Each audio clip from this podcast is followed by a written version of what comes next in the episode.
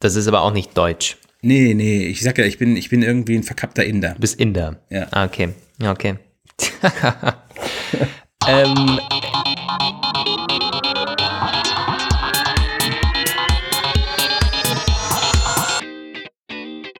Der Apfelplausch mit Lukas Gera und Roman van Genabit.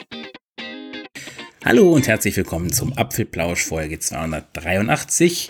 Eine Woche ist vergangen. Donnerstag äh, ist wieder Donnerstagabend und wir haben eine Folge voller Apple-Gerüchte. Allerdings tatsächlich eine Folge ohne ohne iPhone 15, 16, 17 oder 18 Gerüchte. Da muss ich eigentlich in den, in den ähm, Shownotes später zur Sendung extra darauf hinweisen, dass diese Folge eine Folge ist für alle ähm, Gerüchtehasser, die sich immer darüber ja. empören, dass sie sich nicht mehr freuen können, wenn wir ihnen immer alle, alles vorwegnehmen. Also diesmal hergehört, es gibt nichts zum iPhone 15 iPhone-Gerüchte-Hasser. Das ist ein Novum, zumindest dieses Jahr, glaube ich.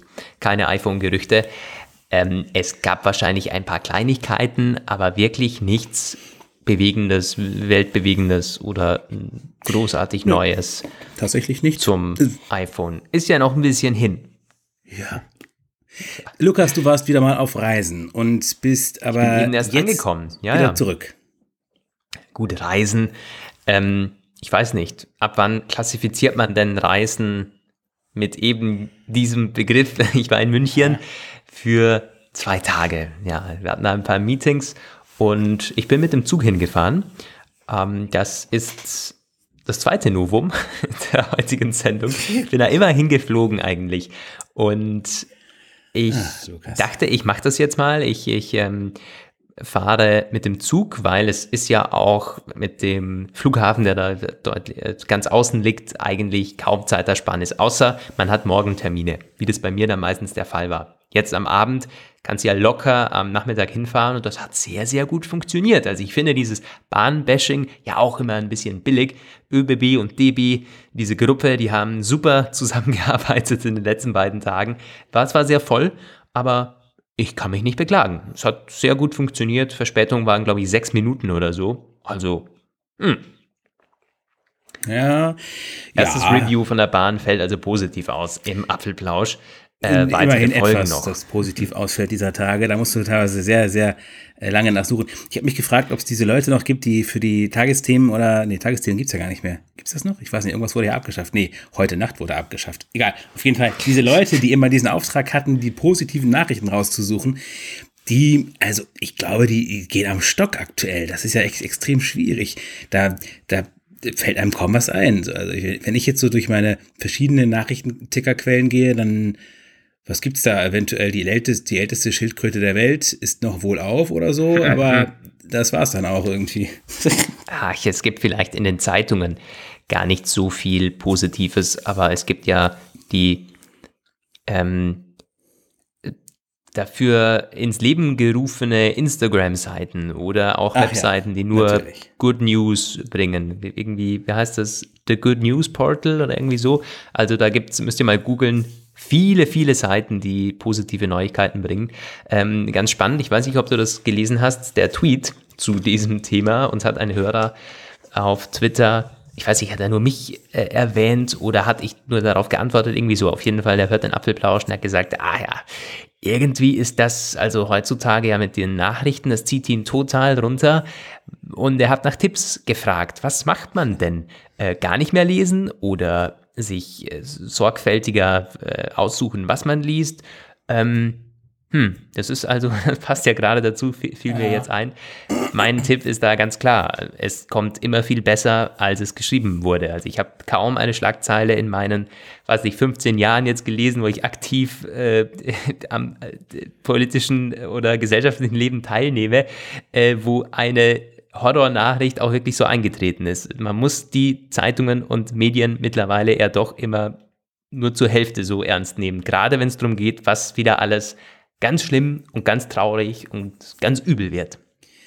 Ich werde das mal in die nächste Woche mitnehmen und dann an dieser, äh, an dieser Stelle in einer Woche werde ich mal meine ähm, Ergebnisse zu den Gedankengängen hinsichtlich der Thematik präsentieren, ob es denn wirklich nicht so schlimm kommt, wie man sagt, aber vielleicht kommt es ja auch noch schlimmer. Für den Moment wollen wir es an dieser Stelle damit beschließen und in die Diskussion bzw. Rezeption unserer. Ja, wir lenken uns ab. Wir ja. lenken uns ab. Der Apfelplausch ist in stürmischen Zeiten ein Anker der Unterhaltung. Und das werden wir jetzt natürlich mit unserer Hörerpost ganz gewohnt einläuten. Und zwar habe ich mir zum Start äh, die E-Mail von Wolfgang markiert. Die hast du, glaube ich, auch bekommen.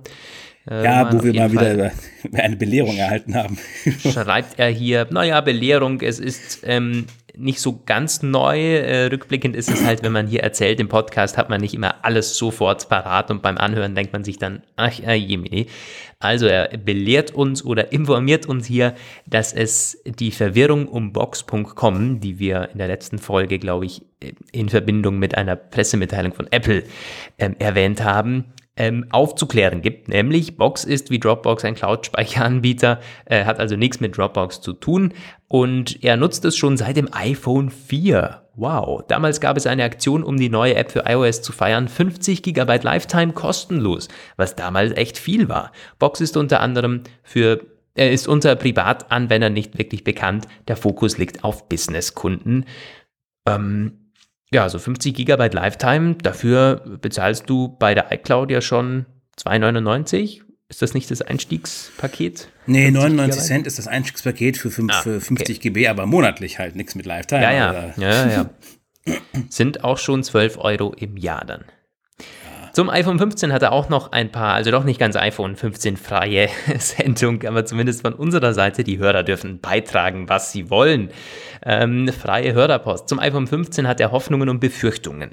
Ich habe in den letzten Tagen, schreibt er hier, auch viel über die überarbeiteten Lautstärketasten und die lautlos Wippe gelesen.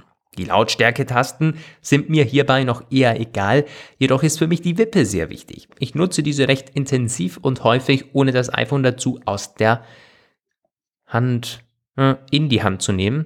Ja, äh, gehört wahrscheinlich. Sitzt du im Meeting oder gar in der Videokonferenz, kommt es meist nicht so gut an, wenn du dabei mit dem Handy rumspielst. Jedoch ein Griff zur Hosentasche und ich kann mit dem Finger durch den Stoff, durch die Wippe umlegen oder man kann es auch erfühlen, finde ich. Also du kannst quasi äh, so, ohne, ohne äh, nachzuschauen, ähm, gleich erfühlen, ob das äh, quasi auf lautlos ist.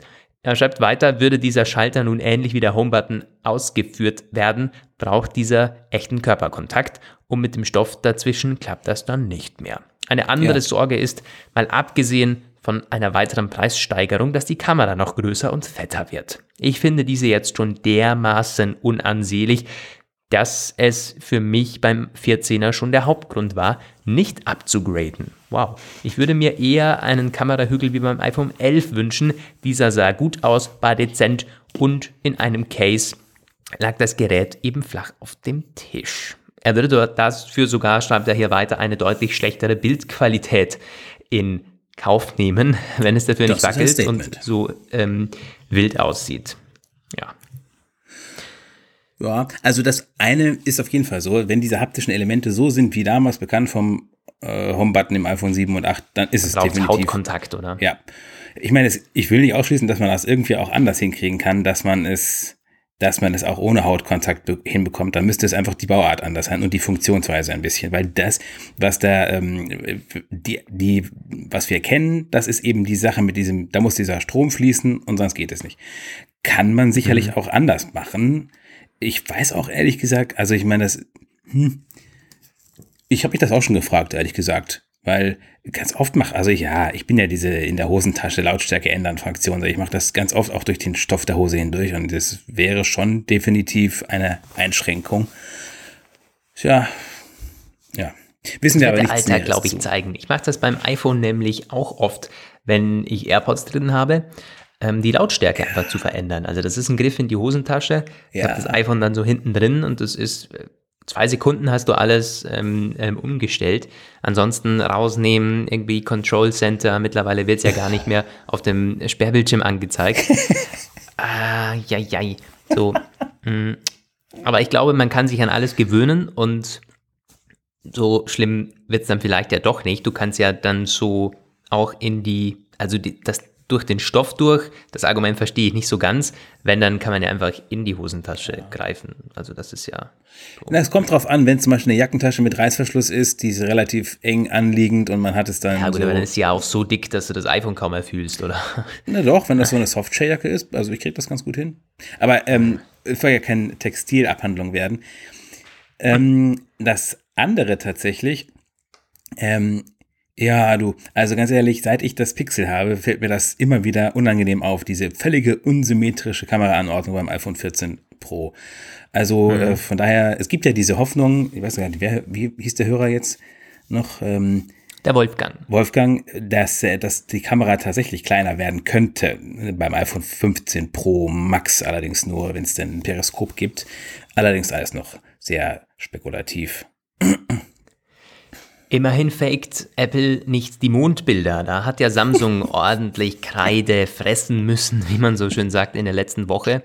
Ähm, huiuiui. Sogar Tageszeitungen und äh, Nicht-Tech-Medien haben getitelt, dass Samsung lügt. Das war, glaube ich, wirklich eine, eine extrem schlechte Presse, ein extremer ja. Imageverlust in allen Kreisen, die sagen, Kamera ist mir super wichtig beim Smartphone. Ähm, vielleicht nicht so krass wie beim Fold, das nicht foldet oder beim Note 7, das explodiert ist, aber es waren heftige Tage für Samsung. Was ist da passiert? Es wurde ihnen vorgeworfen, was offensichtlich auch durch ein Reddit-Forum bestätigt wurde, dass man bei diesem Super-Zoom, das in hundertfacher Vergrößerung an den Mond ranzoomen kann, einfach ein bisschen viel künstliche Intelligenz verwendet hat und da auch mitunter Bilddetails eingefügt hat, die so gar nicht von der Kamera aufgenommen wurden. Also das ist dann Next Level Fotobearbeitung. Man ähm, ja, verändert die Pixel so, dass es mit dem echten Bild dann gar nicht mehr wirklich was zu tun hat. Das passiert beim iPhone auch, das passiert bei jedem Smartphone äh, mittlerweile, aber das wurde dort auf die Spitze getrieben. Ich frage mich halt ehrlich gesagt, passiert das vielleicht nicht mit anderen Motiven mittlerweile schon ganz genauso. Also mhm. es ist äh, bei speziellem Licht oder bei Motiven, die ganz klar sind, wie Essen oder so, da denkt man sich oftmals, wow, sieht das geil aus. Irgendwie noch viel besser, als es damals ausgesehen hat, als ich das quasi mit eigenen Augen mhm. gesehen habe. Also, was MKBHD hat dazu ein super Video gemacht. What is a picture oder so hat er es, glaube ich, genannt. Also, was ist überhaupt ähm, ein, ein Foto? Ist es das, was wir gesehen haben, oder ist es das, was das Telefon denkt, dass wir sehen? Philosophisch. Oder sehen wollen. Das ist ja auch so ein Oder bisschen. Oder sehen so wollen, absolut. Ja. Das ist, ich habe darüber mal eine Abhandlung gelesen, schon eine Weile her. Da ging es letztendlich genau um dieses Thema. Das war, wo, wo diese, diese Filter und diese, auch diese Autoverbesserungen, die in den Kamera-Apps der Smartphones waren, ohne dass man selbst wirklich was macht, wie du eben gesagt hast. Und das war so ein bisschen so die Frage, wie würde jetzt aus einer anthropologischen, archäologischen Sicht irgendwie in, in einer späteren Zeit, wenn dann äh, überlieferte Funde ausgebuddelt und gesichtet werden und dann würden die Leute äh, analoge Bildabbildungen sehen, Fotos oder Dias oder irgendwas und dann irgendwelche elektronisch gespeicherten Medien sehen und dann könnten sie zu ganz seltsamen Schlussfolgerungen kommen, dass sich im Laufe der Zeit irgendwie die ähm, dass, dass die Sachen angefangen haben, irgendwie anders auszusehen. Also ich habe es nicht mehr so genau im Kopf, was das genau die Aussage war. War auch ziemlich lang und es war äh, auch sehr, sehr philosophisch am Ende so ein bisschen, so wie verändert sich der Blick auf die Welt so. Aber das ging auch in diese Richtung, dass man teilweise äh, zwischen äh, dass diese, diese Kamera-Apps mit ihrer Autooptimierung relativ weit eingreifen in diese Bildkomposition. Ja, das tun die schon ganz, ganz lange. Ähm, also seit, ich würde sagen, zehn Jahren ist das ja gang und gäbe, dass man die Smartphones vor allen Dingen in Sachen Software weiterentwickelt. Man kann dann natürlich ein einfaches Argument anbringen, who cares? Das Ding, die Dinger verkaufen sich extrem gut und die Leute sind, glaube ich, so zufrieden mit den Smartphone-Kameras wie noch nie. Also wieso dran was ändern? Ähm, es geht ja in der Regel um die Erinnerung bei dieser bei diesen Fotos oder drum, es mit anderen Leuten zu teilen oder auf Social Media zu stellen. Es geht wohl weniger drum, damit jetzt als Fotograf durchzustarten, ähm, auch wenn Apple und Co. das dann doch gerne so in der Werbung ja. zeigen würden. Weiter geht's. Nächste E-Mail. Der Benjamin schreibt uns zum iCloud-Speicher, der sich auf mysteriöse Art und Weise löscht auf einmal. Das hat uns zumindest ein Hörer in der letzten Episode berichtet und hat dann auf ein Reddit-Forum verwiesen, als Bestätigung, dass er da nicht der Einzige ist. Der Benjamin, dem ist das zwar nicht auf diese Weise widerfahren, aber er hat eine andere Story mitgebracht, bezogen auf die gelöschten iCloud-Files. Ich habe mir mal alle iCloud-Daten versehentlich gelöscht, als ich meinen Daten, als ich meine Daten von meinem Profil auf einem MacBook meiner Frau löschen wollte. Mhm. Als Windows-Nutzer war ich mich, oh je, nee, war ich nicht gewohnt wahrscheinlich, dass es anscheinend Unterordner gibt, die direkt auf die Cloud verweisen. Mir ist es erst am Tag danach aufgefallen und hätte beinahe geglaubt, dass die Daten automatisch gelöscht wurden. Also man muss aufpassen mit verzwickten iCloud-Ordnern ähm, und ich hatte dazu gestern ähm, ein Gespräch in München, da waren so ein paar äh, Leute, also Medienleute von Tech-Magazinen und da habe ich eben auf diesen, auf diesen Hörer von der letzten Folge verwiesen und mal gefragt, wer nutzt denn so die iCloud? Ähm, und habt ihr auch Angst, dass es mal gelöscht wird und so? Also die iCloud, iCloud Drive wird ganz selten verwendet. Die meisten haben einfach super viele Fotos und alles Mögliche drin. Aber die Drive für Dokumente, ah, da haben die meisten dann äh, Google Drive und Microsoft und Dropbox. Also ich bin da ein bisschen einsam auf weiter Flur. Bei mir liegt alles in der iCloud. Ich vertraue Apple noch in, diesem, in dieser Hinsicht. Ich glaube, es wird immer dann ähm, schwierig, wenn äh, die Systeme, also wenn, wenn quasi der Speicher und die, das System so eng verzahnt sind. Also sowas wie Dropbox oder wenn es ein, wenn's ein separater Cloud-Dienst ist, hat man selten Probleme mit der, mit der Funktionsweise. Aber ich finde das auch teilweise, also auch bei, das hat man aber auch nicht nur in der iCloud, muss ich sagen, sondern es gibt es teilweise auch bei, bei Chromebooks und bei, ja auch bei Microsoft ein bisschen, wenn quasi der Cloud-Speicher Teil des Kontos ist und man auch gleichzeitig mhm. damit dem System mhm. angemeldet ist und dann sind die, diese, was früher, ganz, ganz früher bei Windows die eigenen Dateien waren. Heute ist das irgendwie alles ein bisschen Cloud und das kann dann schon sein. Wenn du da irgendwas löscht, dann hast du gar nicht im Kopf, dass das dass das synchronisiert wird und dann ist plötzlich alles weg. Überall weg. Ja. Ja. Vielen Dank, Benjamin, für diese Anekdote. Die Dana macht den Abschluss für heute. Eine Mail aus Österreich. Ähm, das darf natürlich nicht fehlen. Wir sind ein internationaler Podcast. Lieber Lukas, lieber Roman, in der letzten Folge sprecht ihr bezüglich Apple Music etwas an, das mich schon länger beschäftigt. Ich höre mir zwischendurch auch gerne Soundtracks, Klassik und Meditationsmusik an. In der Folge habe ich aber immer wieder das Problem, dass meine Vorschläge und insbesondere der persönliche Sender dann gar nicht mehr zu meinem sonstigen Musikgeschmack passt. Ja, ähm, das ist genau das, was ich auch angesprochen habe, wieso ich dieses Classical sehr begrüße, wenn das dann kommt, kann man dies denn wirklich nirgends definieren, welche Musikrichtungen zum Beispiel man in den Sendern hören möchte. Momentan behelfe ich mir so, dass ich gewisse Musik nur auf bestimmten Geräten höre, wie HomePod oder iPad, wo ich den Wiedergabeverlauf für Apple Music deaktiviert habe. Die neue Classical App wird das Problem wohl hoffentlich etwas abschwächen. Zumindest Viele dann, Grüße aus Klagenfurt. Klassische Musik hört, ja ja, das betrifft wahrscheinlich alle, die einen sehr breiten Musikgeschmack ja. oder ein Genre oder zwei Genres haben, die halt irgendwie so ganz äh, äh, abgekapselt sind. Kann man den Wiedergabeverlauf nicht pausieren? Hm, das geht zumindest auf YouTube ohne Probleme. Bei Apple Music kann man ihn zumindest nicht deaktivieren. Bekannt. Die Frage ist, was passiert, wenn man ihn deaktiviert und nachher wieder aktiviert? Dann ist vergisst er alles. Gelöscht? Kommt, dann, ich fürchte, ja, ja dann, kommt, dann kommt Mist. Ich weiß es nicht, ich habe es noch nie gemacht. Hm. Ich weiß es wirklich nicht. Aber Aha. ich glaube, wenn du das machst, müsste so eine, also wenn da was gelöscht wird, so kommt so eine Abfrage. Ja. Hm, glaube ich auch. Ja. Tja, vielleicht habt ihr da einen Tipp für die Dana oder für andere, denen es ähnlich geht.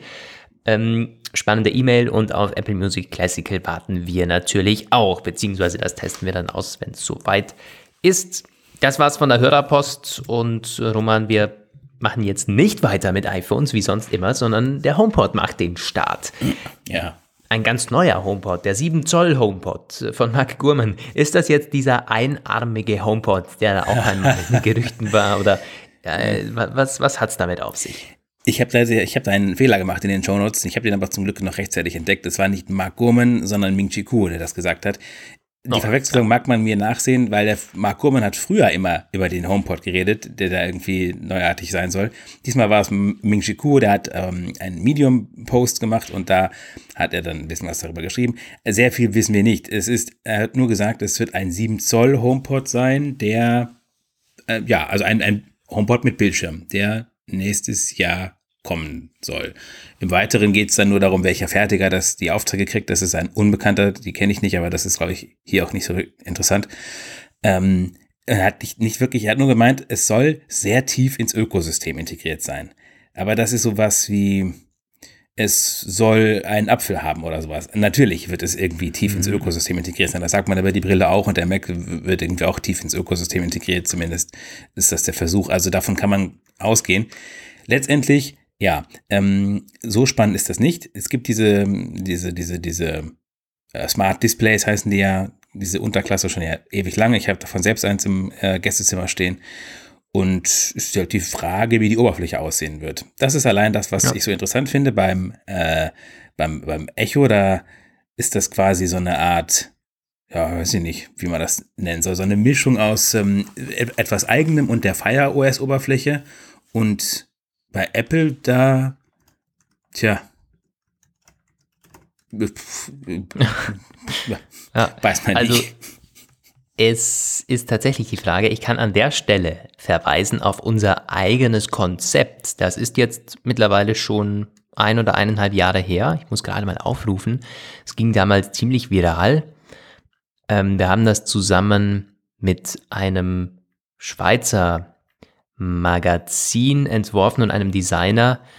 Ähm, das könnt ihr mal, ich glaube, das, das, verlinke ich in den Show Notes. Und zwar, wir haben im Grunde uns gedacht, wie eine Art Apple TV, das also so mehr oder weniger eckig, dann geht es hoch und am Ende wird es immer weiter abgeflacht, dass man das Display dann sieht. Ähm, und das hätte sehr genau, ich glaube damals auch so 5, 6 Zoll ähm, gehabt. Also hm. HomePod Show haben wir das Ganze genannt. Hätte ich das mal in den, ähm, als, als Beitragsbild für diesen Beitrag genommen, dann wäre ja vielleicht das besser kannst gelaufen. du ja immer noch machen. kannst du ja immer noch machen.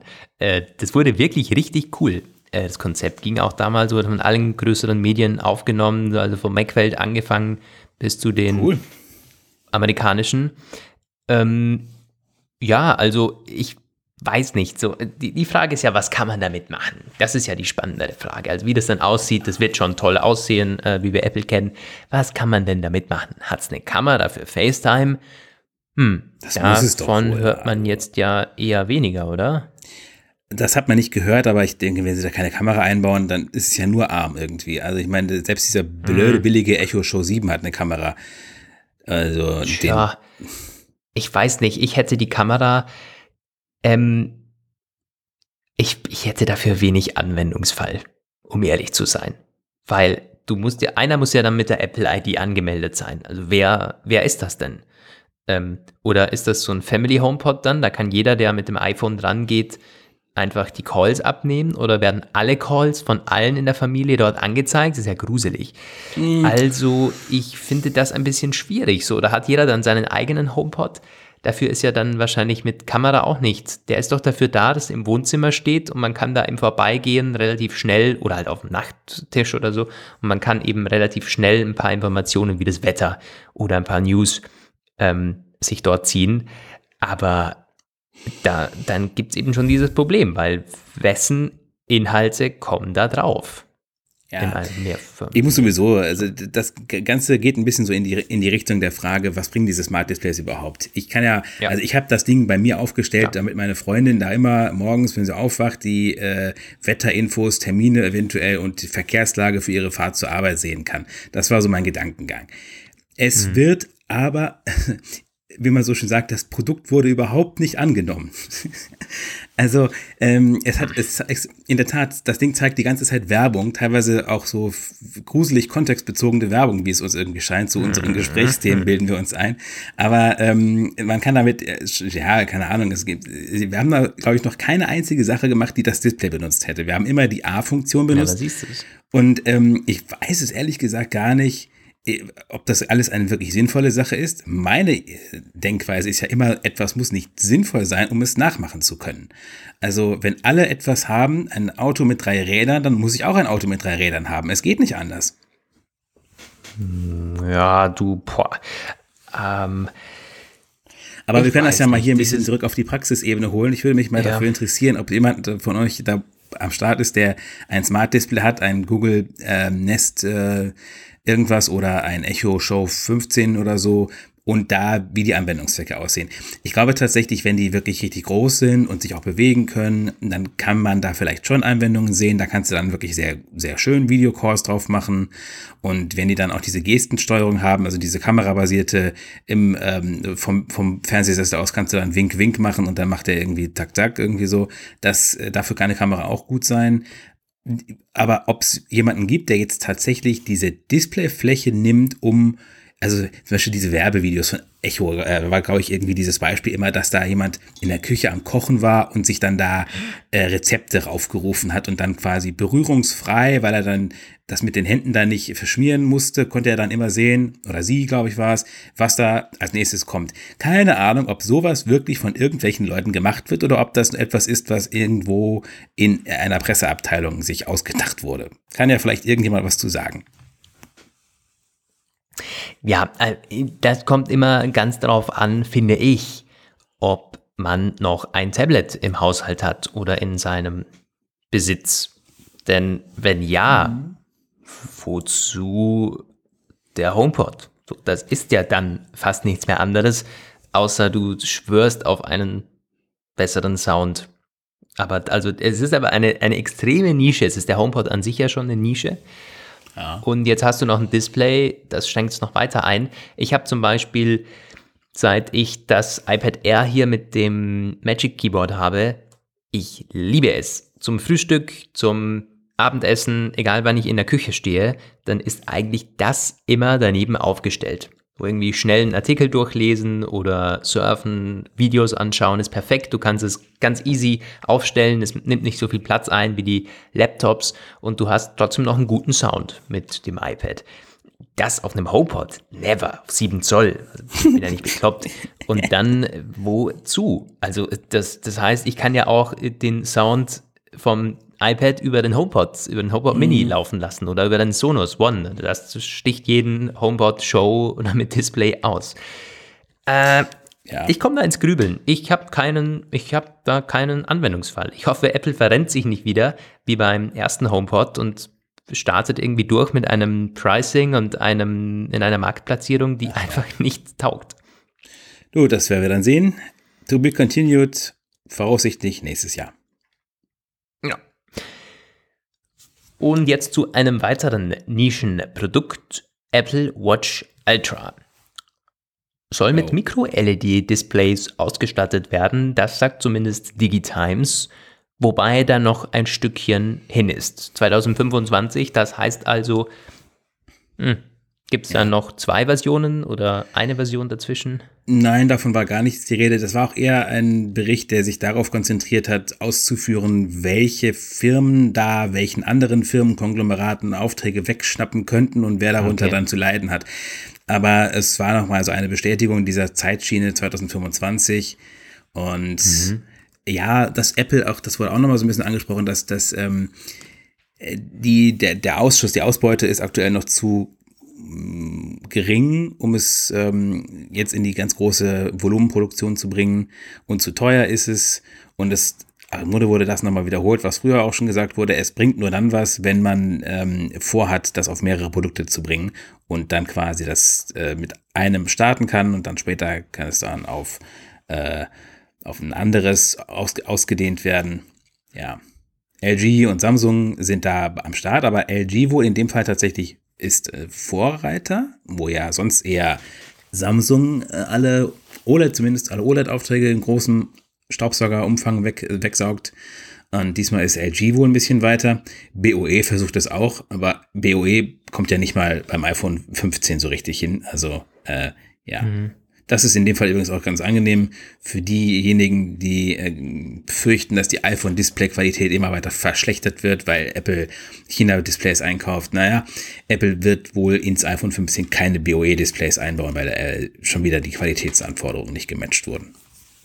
Hm. Ja. Ich sehe gerade, damals haben wir noch ein zweites Konzept gemacht, nämlich der HomePod TV, eine ja, ein TV-Speaker sozusagen, eine, wie nennt man diese äh, Bar? Nee. Sound, Soundbar? Ähm, Soundbar, genau, Soundbar mit integriertem Apple TV, also eine, ein, ein Mischmasch aus HomePod und Apple TV, finde ich nach wie vor super spannend. Ja. Ähm, das fände ich eine Nische, die im Grunde absolut Sinn macht, weil du das ist etwas, also Apple präsentiert ja den HomePod als auch das Apple TV als Kombinationsgerät zu einem TV. Wieso nicht vereinen? Wieso ja. machen die das nicht? Ich bin Und ganz bei dir. Stattdessen also. irgendwie einarmiger HomePod oder irgendwie HomePod mit Display irgendwie. Ähm, das könnt ihr euch auch mal äh, anschauen. Wenn ihr HomePod TV eingibt, dann kommen da super tolle Bilder, äh, die wir gemacht haben. Äh, das ist auf jeden Fall etwas, wenn wir schon beim HomePod sind, würde mich eher interessieren. Wie geht's euch da? Ja. So, jetzt aber wirklich zum äh, zu, zu Apple, Apple, Apple Watch. Also das heißt, hier ist wenig ähm, rauszuholen für das Produkt an sich Apple Watch Ultra. Ja. Hm. 2,1 Zoll Display äh, wird vermutet, also nochmal eine Runde größer. Ja, im Grunde halt tatsächlich so. Es geht in diese Richtung, alles sollte darauf hin und äh, ja, man kann ja auch tatsächlich äh, relativ sicher sein, dass es irgendwie so kommen wird. Dann auch noch mit Apples, wir designen die Displays selber, Approach da im Hinterkopf. Ja, ja wie, wie, wie ist denn die Gerüchtelage allgemein bei der Apple Watch Ultra? Ein Produkt, das jährlich Updates bekommt oder alle zwei Jahre? Weiß man da mehr? Wie ist da im Moment die alles geht auf 2025 hin. Also es gibt ganz wenige, die sie sagen 2024 Ende, aber eher nicht eigentlich. Selbst Ross Young hat jetzt letztens gesagt, naja, also Ende 24 fängt höchstens die Fertigung an und dann kommt naja, das. Naja, aber mit der, mit der zweiten, bis dahin ist die ja total alt, oder? Ja, aber es gibt, ich, ich, es gibt nichts und niemanden, der sagt, dass vorher irgendwas kommt. Also es ist klar, es, die Leute, die sich über die Apple Watch äh, Lineup 2023 äh, Gedanken gemacht haben, die sagen aber nur, äh, die sprechen nur von einem Update auf die Neuner, also die, die nur, hochgezählt und es vielleicht nochmal ähm, eine SE-Discount irgendwie geben soll, aber nein, mhm. nicht, dass ich irgendwie was davon wüsste, dass irgendjemand sich erdreistet hätte zu sagen, Apple könnte dieses Jahr schon eine neue Ultra bringen oder nächstes Jahr. Geht ja wahrscheinlich nur um den Chip, aber ja, ja das ist schon interessant. Das ist mal gut. Ich meine, einerseits, also es passt irgendwie zu einem anderen High-End-Produkt, nämlich die AirPods Max. Die haben ja auch noch keine ja, Nachfolger. Das stimmt. Aber da, da tut sich ja auch nicht so schnell was. Also die werden ja nicht langsamer oder irgendwie. Also nee. weißt du, oder mh, hm, also da kann ich es noch verschmerzen. Das ist sowieso ein Gerät, das sollte drei, vier Jahre halten, ohne dass man merkt, dass es älter wird. Ähm, und bei der Apple Watch ist das natürlich schon was anderes. Also Akku ist ja nochmal deutlich wichtiger und ja. der Chip kann langsamer werden. Die Software ändert sich ständig. Alle paar Wochen, alle paar Monate gibt es Updates. Aber der Markt ist dann natürlich auch nicht riesig. Ja, ich denke, das ist ein entscheidender Punkt, den du mit dem Markt ansprichst. Kann ich mir vorstellen tatsächlich, dass wenn, also irgendwann muss ja mal ein richtig neuer Apple Watch Chip kommen. Und das kann sein, dass das dieses Jahr der Fall sein wird. Das wurde ja letztes ja. Jahr schon gesagt. Da hat ja, haben ja lange die ganzen einschlägigen Experten gesagt, also es gibt keine großen Neuerungen, aber die einzige große Neuerung, die wird der Chip sein. Nun, nicht mal der wurde neu, so richtig.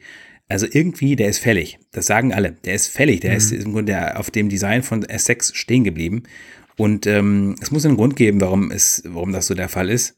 Vielleicht äh, hat es da nicht mehr gereicht vom Engineering her, weil zu viele Chip-Experten gegangen sind und sie mussten sich auf die, auf die Flaggschiff-Produkte konzentrieren. Ich habe keine Ahnung. Ja. Aber ähm, wenn sie jetzt einen neuen Chip haben dieses Jahr, dann machen sie vielleicht die Ultra, lassen sie unverändert und sagen dann, naja, das ist jetzt die Ultra 23, die kommt dann mit dem äh, S10-Chip oder so. Und das eckige Design, ist das für dieses Jahr jetzt endlich mal keine on the horizon oder wieder nicht? Hast du, du müsstest vielleicht mal deine eigenen Lieferkettenkontakte ansch anschneiden. Ich weiß ja, dazu mhm. noch nichts tatsächlich. Hm. Ja, da liegt uns nichts vor. Nein, da liegt uns also beiden anscheinend nichts vor. Da liegt uns nichts vor. Wir haben nur wieder, oder da möchte ich jetzt gar nicht sprechen drüber, sonst.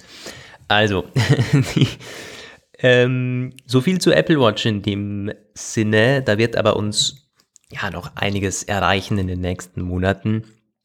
Wir machen weiter mit, ist dieses Headset? Ja, die Headset-Geschichte. Headset-Geschichte. Die Tja. betrifft was genau? Da wurden Bilder geleakt. Aber es ist nicht so wahnsinnig spannend, finde ich. Es sind nämlich keine Bilder des fertigen Produkts, sondern nur Komponenten, die da drin sind. Flachbandkabel mhm. und so und etwas, das Mikrofone oder Sensoren oder Kameras, aber wahrscheinlich eher Mikrofone oder so sein könnten.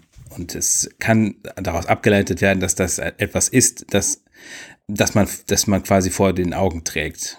Aber mhm. es ist halt es zeigt nichts wirklich Neues, sondern nur, dass da irgendwas gebaut wird. Und das ist ja eigentlich gut zu wissen, aber ähm, ja. Eine weitere Bestätigung zumindest, dass man in den Endzügen der ja, Entwicklung ist, ja. zumindest.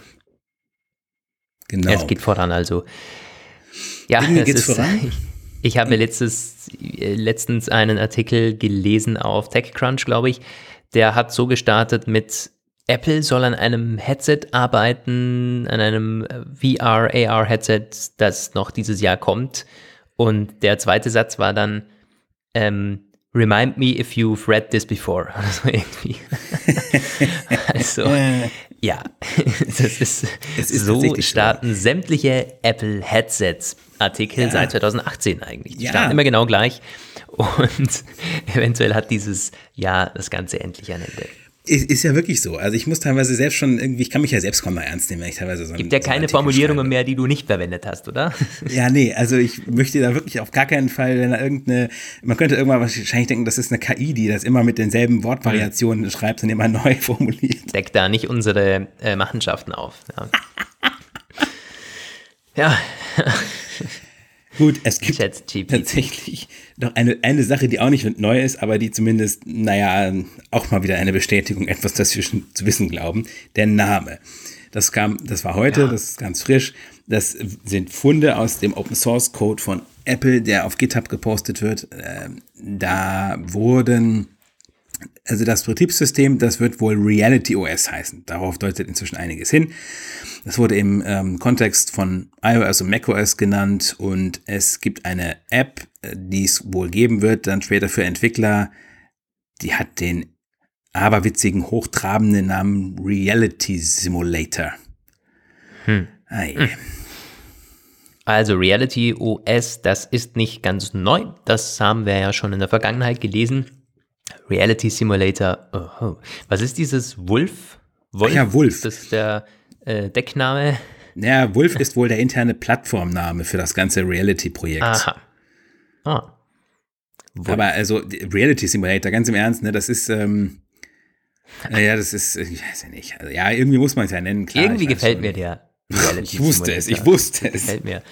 Und ich, wir werden mit unseren Entwicklern das Ganze auch auf Herz und Nieren prüfen, sobald das zugänglich ist, weil das interessiert mich ja schon. Wie einfach wird es sein, für diese Plattform zu bauen, zu entwickeln und wie kann man bestehende Inhalte dir zugänglich machen? Also gibt's, welche Schnittstellen gibt's und so weiter und so fort. Äh, da könnt ihr euch gefasst machen. Vielleicht laden wir mal einen unserer Entwickler ein. Das könnte man eigentlich machen, wenn vielleicht ein iOS-Entwickler, ähm, dass der da ein bisschen drüber erzählt. Ja, sobald mehr, mehr bekannt so ist, ist, dann ja irgendwann auf der WWDC wird es wahrscheinlich Entwickler-Sessions dazu geben. Ja.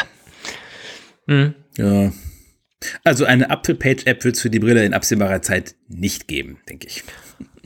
Tja, das ist eben meine Frage. Wie einfach kann man das dann umwandeln oder äh, zugänglich machen? Ähm, why not? Ich habe mir immer schon mal gedacht, wenn diese Brille dann da ist, dann will wahrscheinlich wieder jeder eine App haben für die Brille. Hauptsache er hat eine.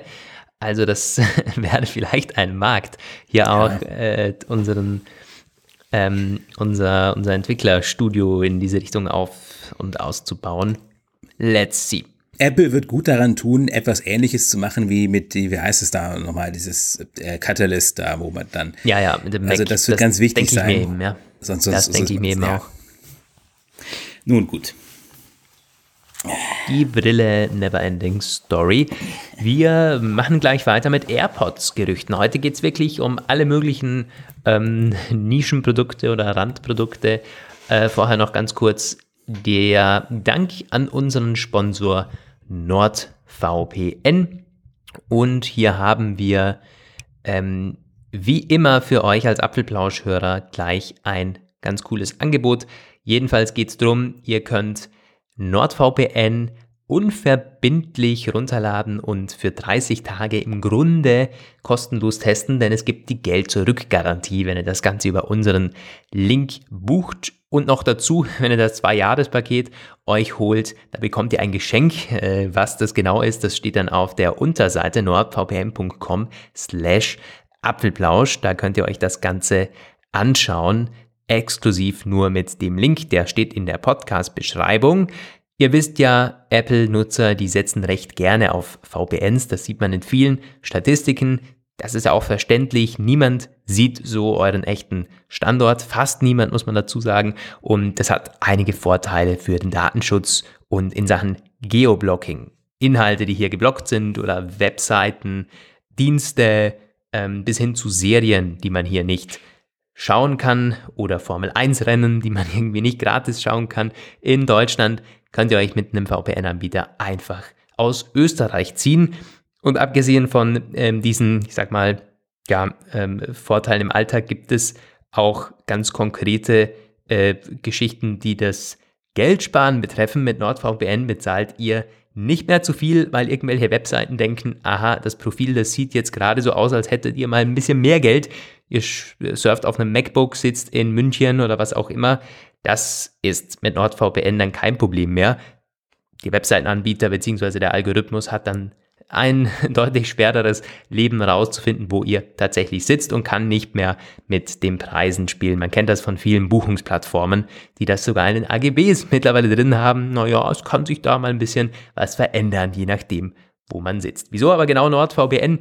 Naja, sie haben jetzt mittlerweile über 10 Jahre Erfahrung. 14 Millionen Mal wurde das Ganze heruntergeladen und im App Store bei Apple haben sie über viereinhalb Sterne. Das spricht für sich. Die sind auch die schnellsten am Markt laut dem AV-Test und NordVPN hat ständig Updates im Programm. Das ist ja ganz wichtig bei Software und bei Apps. Sowieso ähm, Sicherheitsupdates, es kommen immer wieder neue Features dazu, die man als Abonnent ähm, kostenfrei mit dazu bekommt und sich nicht dazu buchen muss, wie bei vielen anderen Anbietern. Ähm, so äh, war letztens der Online-Bedrohungsschutz dabei. Damit werden Online-Werbungen und Pop-ups, die so auf den Webseiten irgendwo ähm, auftauchen, Viren-Downloads im Hintergrund und so weiter. Das wird einfach alles für euch blockiert. Eine Art Ad-Blocker, den man noch mit dazu bekommt. Und an der Stelle nochmal der Hinweis auf nordvpn.com slash Abfellplausch gibt es ein Geschenk für euch, wenn ihr das Zwei-Jahres-Paket euch holt und on top das Wichtigste, ihr habt die 30 Tage Geld zurück Garantie dort. Wenn ihr NordVPN dort austesten wollt, geht es ohne Risiko und vollkommen fair. Alles dazu unten in der Podcast-Beschreibung. Und jetzt machen wir weiter mit AirPods. Gerüchten und die fand ich ja interessant. Ich meine, diese Health-Aspekte und Sensoren, die in den AirPods mal eingebaut werden sollen, das ist halt auch keine Neuigkeit mehr. Aber irgendwie so alle paar Monate gibt es dann doch wieder Ge Berichte und Gerüchte, dass das kommen soll. So auch jetzt. Ja, das war nämlich von Mark Gurman. Und das ist, äh, ja, also es ist ein bisschen schade, dass es so wenig konkret ist wieder mal, weil die, ähm, Aussage ist eigentlich ganz spannend. Er hat gesagt, Apple wird innerhalb, des, innerhalb eines Jahres Health Features für die AirPods bringen.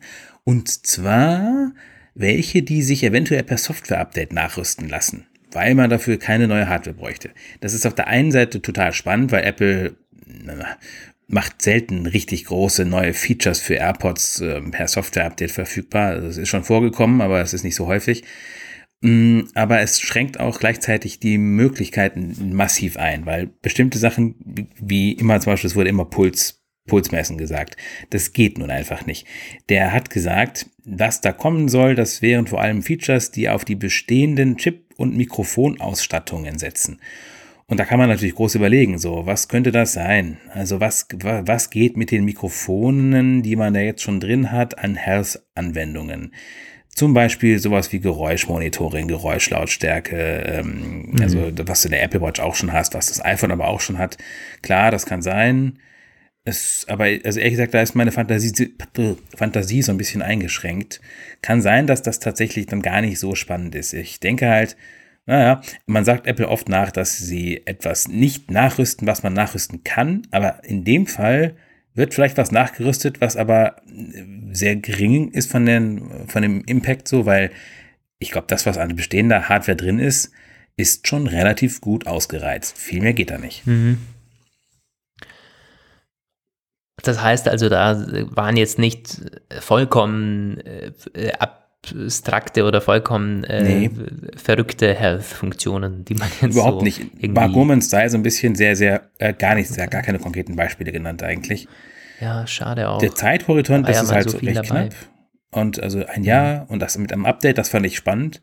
Aber wie gesagt, immer gut, vielleicht überrascht uns Apple ja mal wieder. Es gibt ja ganz verrückte Sachen. Also das, du kannst ja mit Mikrofonen, kannst du ja teilweise, ähm, du kannst ja Mikrofone sehr ähm, abenteuerlich umfunktionieren. Aber da, wie gesagt, fällt mir aktuell nichts ein. So. Hm. Also ein Stück weit macht es natürlich Sinn, denn das Health-Produkt, das Apple vorantreiben will, ist die Apple Watch. Ja. Also wenn man sich jetzt hier gegenseitig, äh, also eine Art zwei Produktkategorien hat, die auf einmal jedes Jahr besser werden mit irgendwelchen äh, Messfunkt Körpermessfunktionen, ich glaube, das will Apple gar nicht.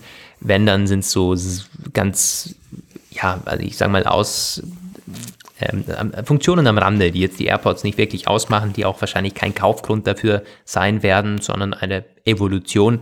Ähm, ich kenne diese Patente auch, die du erwähnt hast, also was man alles angeblich in, als Fitness-Sensorik äh, verbauen könnte oder wie man mit Mikrofonen oder mit ähm, also Lage, eine gut, Lagesensor äh, nicht, aber verschiedene Sen Sensoren verbauen, die äh, Tracking beim, beim Fitness, sodass du gar nichts mehr mitnehmen musst. Es wird mit den AirPods quasi aufgenommen. Ähm, ich glaube, das will Apple gar nicht. Ich glaube, die, die wollen, dass man schön noch die Apple Watch auch kauft und die wird es ja immer besser machen, ist viel mehr Platz drin wenn denn wenigstens mal die Health-Ansätze beim App, bei der Apple Watch sich schnell weiterentwickeln würden, was sie ja nicht tun. Was mir gerade einfällt, wo du Beschleunigungssensoren sagst, ja, man könnte natürlich die Fallerkennung in die äh, AirPods einbauen wahrscheinlich. Äh, Schwierig wäre nur, dass den Leuten die äh, Knöpfe rausfliegen, wenn sie, wenn sie umfallen. Davon ist auszugehen. Aber was sollen die da machen? Also wenn die, äh, wenn ein, wenn es erkannt wurde, dass du fällst, wieder wie bei der Apple Watch halt auch, ne? Notruf-Countdown auslösen.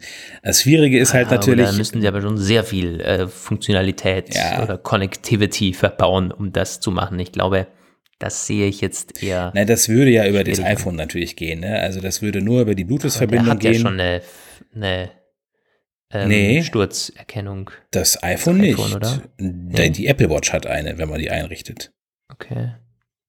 Aber es, ja, es, es bringt auch eigentlich gar mhm. nichts, fällt mir gerade ein, weil da müsste man sehr, sehr, sehr gut einen Fehlalarm ausschließen. Wenn nämlich Leute ihre AirPods verlieren, kann er ja nicht sofort diesen Alarm auslösen.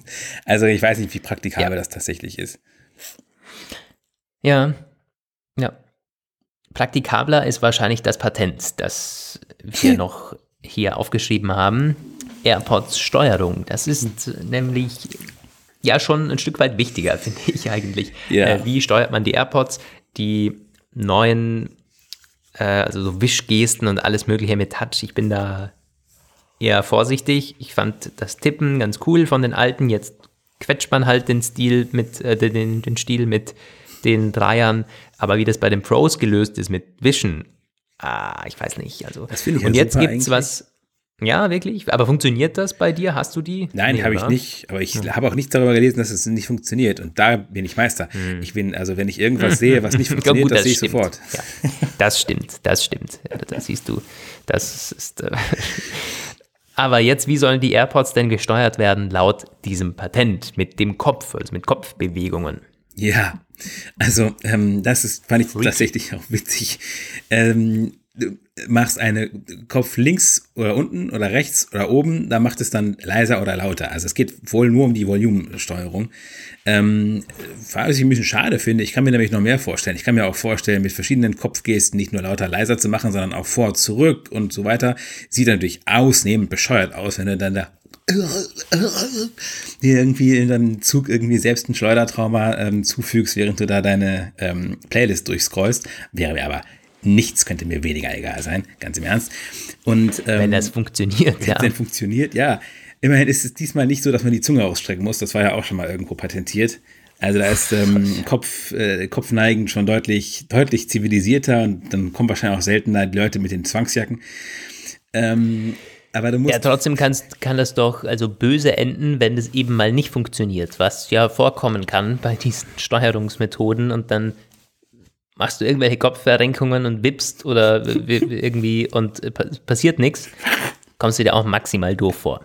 schon, ja.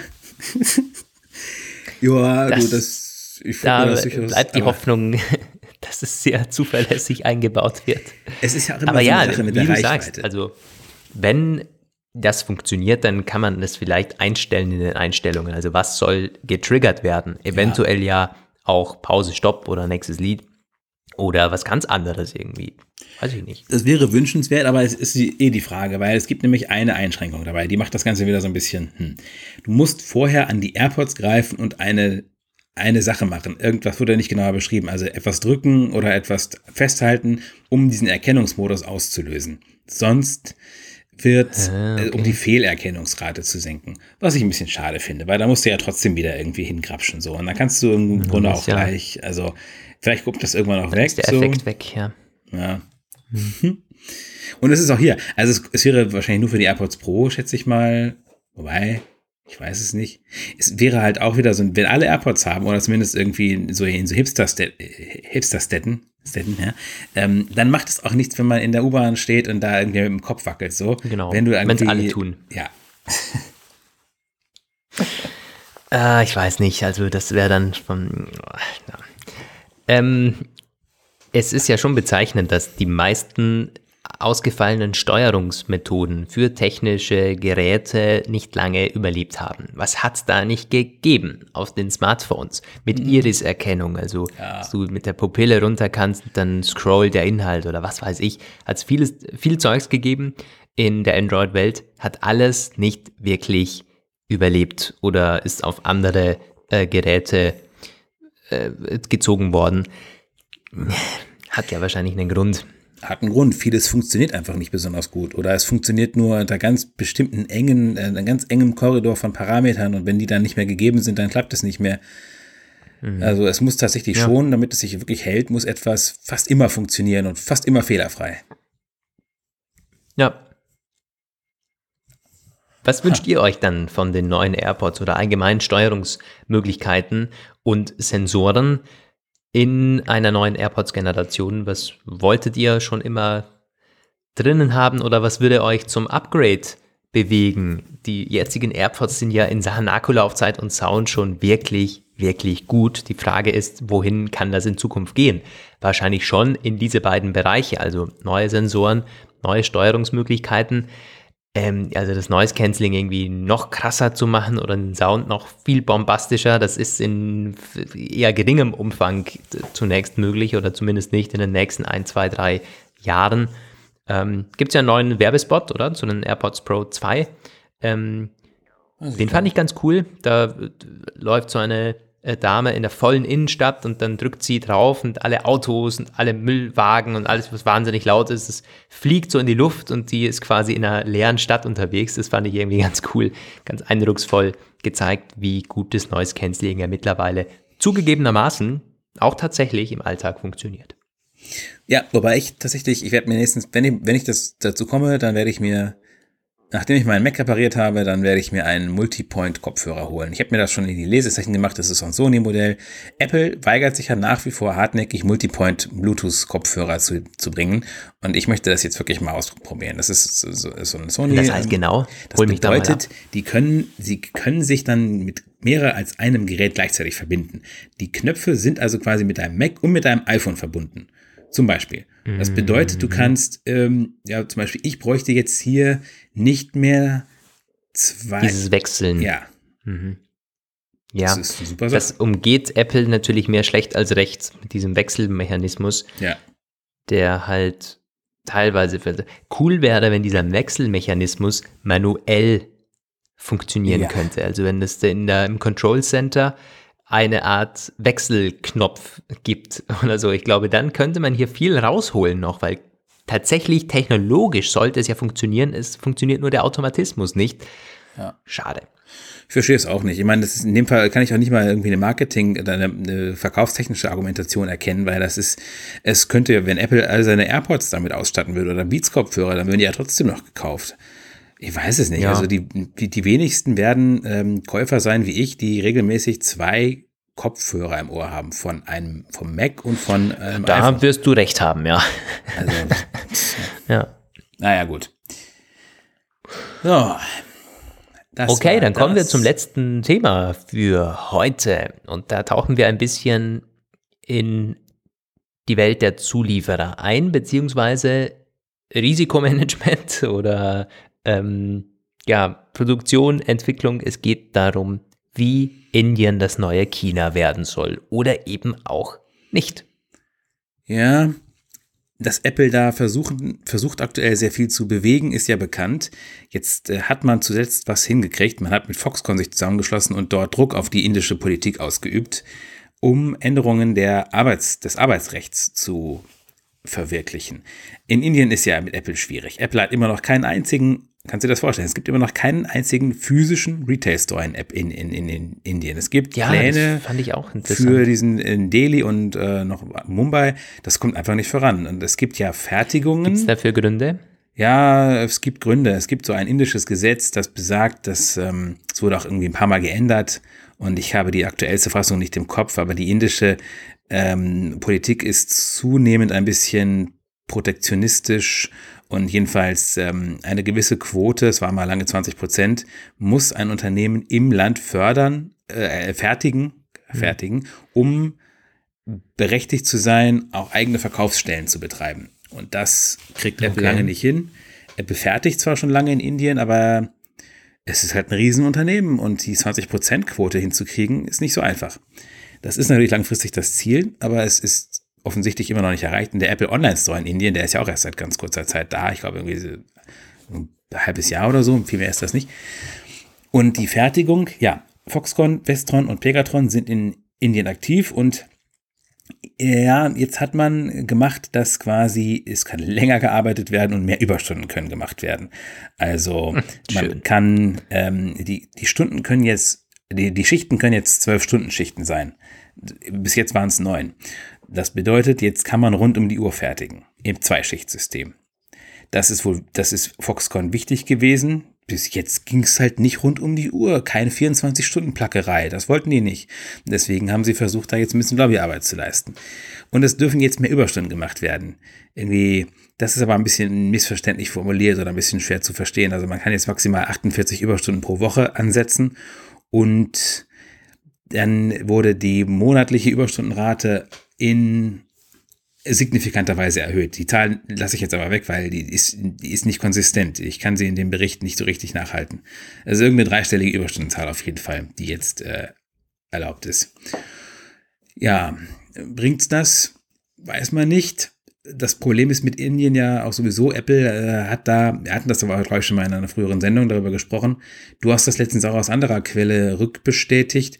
Ähm, die Produktion ist nicht so, dass Apple davon so mega begeistert wäre. In China hat man das tatsächlich, ja. dass, äh, wenn es nicht gerade BOE ist, sondern jetzt irgendwie, keine Ahnung, so Fabriken von Foxconn oder sowas, dann ist die angestrebte Fehlerquote von Apple fast erreichbar. Apple erwartet eigentlich mehr oder weniger 0% Fehler bei der Produktion. Das ist ähm, völlig absurd, aber das ist, ist, tatsächlich in dieser chinesischen Fertigungsstraße, da funktioniert das. Aber in Indien funktioniert es nicht. Da hat man teilweise 50% Fehler. Es gibt eine Fabrik, die macht iPhone-Gehäuse und da ist quasi die Hälfte Schrott. Und Apple ähm, muss das Problem irgendwie lösen. Das kann man irgendwie versuchen, indem man, ja, ich weiß nicht, also wie sie das machen wollen. Ich würde erstmal normalerweise sagen, man könnte an der Bezahlung was ändern, aber das möchte man natürlich wahrscheinlich nicht.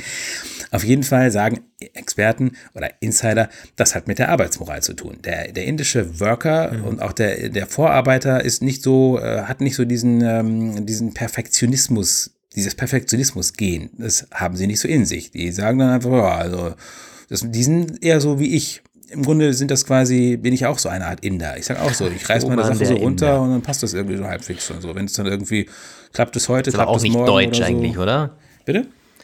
Das ist aber auch nicht deutsch. Nee, nee, ich sag ja, ich bin, ich bin irgendwie ein verkappter Inder. Du bist Inder. Ja. Ah, okay. Okay. ähm, ja, also ich, genau das stimmt. Ich habe das auch mitbekommen, zwar nicht von Apple, so äh, weit reichen die äh, Kontakte leider nicht, aber von einem Zwischenhändler. Ähm, ich, äh, wobei es ja nichts Neues ist, also wie du richtig äh, sagst. Die Frage, die ich mir da stelle, wo liegt der Hund begraben? Ist Apple so genau, also was äh, bei der Definition des Ausschusses, also Ausschuss ist schon, wenn es quasi wirklich minimal nicht passt oder nicht 100% perfekt ist, oder geht es um die Quote, dass Apple halt einfach so wenig Toleranz hat ähm, oder an beidem?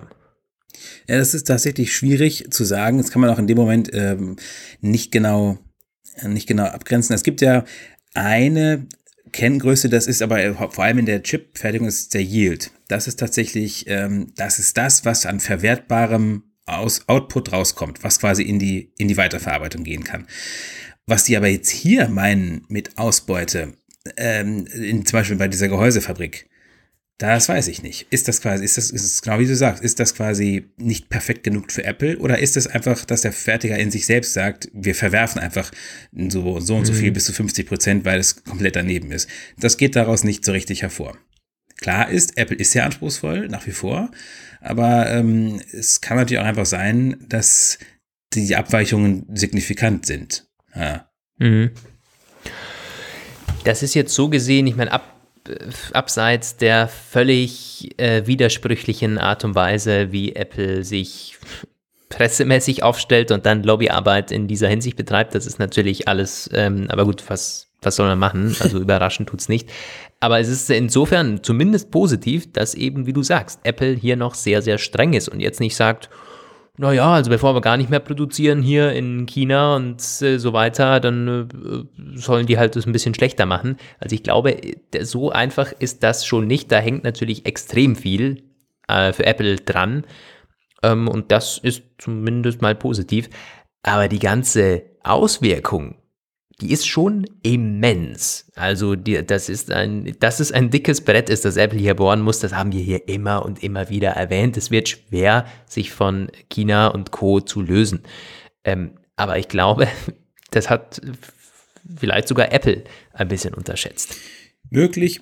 Ich meine, es lohnt sich auf jeden Fall, weil Apple versucht ja, an, allen, an allen Stellen versucht Apple ja möglichst viele Hebel anzusetzen. Also die ganze Zeit wird versucht, die, die Lieferkette gegeneinander auszuspielen. Und ständig, jetzt werden, jetzt wollen sie denn jetzt schon die Displayhändler, gegen, äh, Displayhersteller gegeneinander aufhetzen, wer die besten, günstigsten Preise liefern kann. Aber ausgerechnet bei der Endmontage gibt es eigentlich für die Top-Produkte die Cash-Cow irgendwie nur China. Also ja, ach schon irgendwie, auch das Top-iPhone wird inzwischen in Indien gefertigt, aber ganz ehrlich, das ist, es gab ja mal so eine Sache, irgendwie so 10% und nicht mal, 3% ist, glaube ich, aktuell die Quote. Ohne China würde Apple aktuell sofort kollabieren. Und ähm, das kann, das kann kein gutes Gefühl sein. Ja. Das ist wahr. Ich meine, das hat man ja vor zwei Jahren, zweieinhalb Jahren auch gesehen. Stichwort Corona. Ja. Und that's it. Bevor wir jetzt kollabieren, machen wir hier einen Schnutt, äh, ähm, Schlussstrich. Genau. weil wir schon fast kollabieren, ja. ähm, sprachlich. Ja, das ist auch eine Story, die to be continued ist, wie wir so schön sagen hier. An der Stelle nochmal erwähnt, das Dankeschön an NordVPN, unseren Sponsor der heutigen Sendung. Ihr findet das Sonderangebot für Apfelplauschhörer in den Show Notes. Schaut da gerne vorbei. Von uns gibt es jetzt einen ganz schönen Abend. Vielen Dank fürs Zuhören. Auch in dieser Woche mit dem Apfelplausch. Ich hoffe, wir, wir haben euch von dieser eben erwähnten negativen Newslage im Moment zumindest eine Stunde lang unterhalten können. Mit etwas positiveren oder zumindest weniger bedeutsamen, wenn man es runterrechnet, Themen, ähm, um die wir uns hier kümmern. Vielen Dank für eure Treue und habt ein ganz tolles Wochenende vor euch. Viele Grüße aus Wien. Da kann ich mich nur anschließen. Genießt das Wochenende. Bis nächste Woche. Ciao. Das war der Apfelplausch. Schön, dass ihr dabei wart. Bis nächste Woche. Diese Sendung ist lizenziert unter Creative Commons. Namensnennung keine Bearbeitung 3.0.